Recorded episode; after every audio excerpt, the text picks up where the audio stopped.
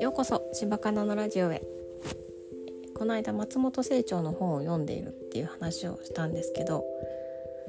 松本清張のこの黒い洋式単行本裏に値段が書いてあって260円って書いてありました。安いですね。いや物価が違うですけどいやすごい時代やなと思ってだんだん高くなっていってるんだなと思って見てました。今どれぐらいなんでしょうね。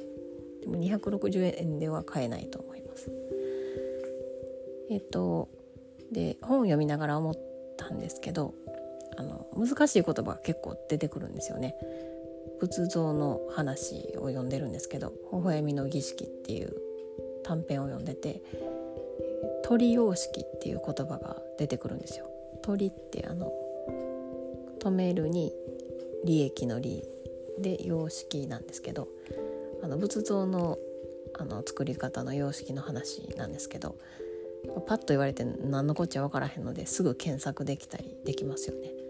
昔だったらこんなことできなかったなと思って今はすぐ答えが分かってしまう時代になってるんだなっていうのをちょっと思ったりしました。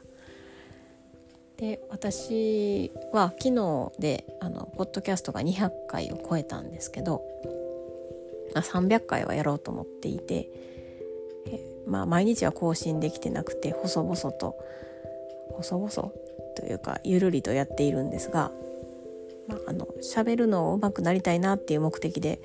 やり始めてるんですがまだねあのこのポッドキャストも何回か撮り直したりしてうまくはなってないなっていうのが感想です。あまり話すのうまくないんやなって思ってます。でも今日あの面談があって上司と話したんですがその時は結構冷静にあの私反のすぐしてしまうんですよね何か出来事に対してそれを一旦こう自分の中で受け止めてから話すように心がけたりしました、はい、前年度の評価で私が短絡的って言われたのをまだ根に持っていてそれで、まあ、あの短絡的って言われますが私なりに慎重に考えてますみたいなことは伝えましたけどあの紛争っていう感じでした。で私はその上司について、まあ、5年間一緒なんですが、まあ、ずっと言われてるのは私は何でもやってみようっていう精神であの頼んだら何でもやってくれるよねっていう話をされてそれって私の中で結構当たり前だったりとかするのであのなんか苦もなくできるいいところっていうのをずっと言ってもらえてるなとは思います。ま、でも自分としては主体的ではあんまりないなと思ったりして来た球を打っているスタイルなんで、まあ、でもその方が私には合ってるかなと思ってます。あでも何か仕事を引き受けた時は結構皆さん周りの人に助けてもらったりするのでっていうような話をしてたらそれは私の人柄もあるし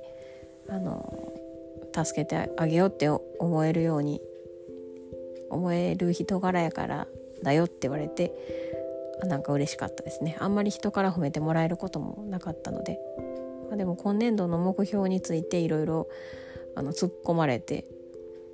私的にはこう物をこなしていく感じですけど研修を受けたりしてこれは結構受動的な内容が多いからもっと自分からやることはないのとか聞かれたりしてあのちょっと困りました。はい。あのあるんですけど勉強会しようと思ってるんですけどそれスルーされたりしてあと研究とかもやるんですがそのテーマがまだちゃんと定まってないのででそれについても発表してみたらみたいなことを言われたりしてちょっと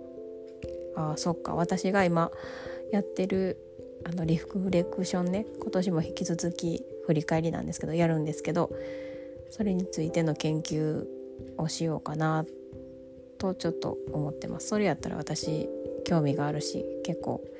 主体的にできそうですけど何のなんか何も見えてないんでまた 話し合わないといけないですけど一回断ってしまったんですけどねあの主でやります主の発表者になりますかって言われて「いや私いいです」って言ったんですけど今日の面談でそういう風に言われてああやってもいいかもしれないなって思ったのでちょっと一回言ってみようかなと思います。なんかね知らない間に仕事がたくさん増えてるんでしあのメリハリをつけようと休みと仕事と思ってるんですがなんか家帰ってきてからも結構いろいろ仕事のこと考えてしまったりしてあこれあかん傾向やなってちょっとあのねあんまりこう仕事に支配されすぎると私結構ミスが増えてしまうとか分かってるので意識して休みたいなと思ってます。はい、私今日からね3連休なんです。ねあんまりこう自分の用事はないんですけど明日まるまる一日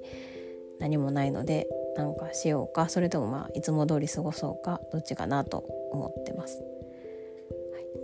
えー、お聞きくださりありがとうございました。また300回に向けて頑張ろうと思います。できたら毎日更新頑張りたいと思ってます。はい、それではお聴きくださりありがとうございました。また次回。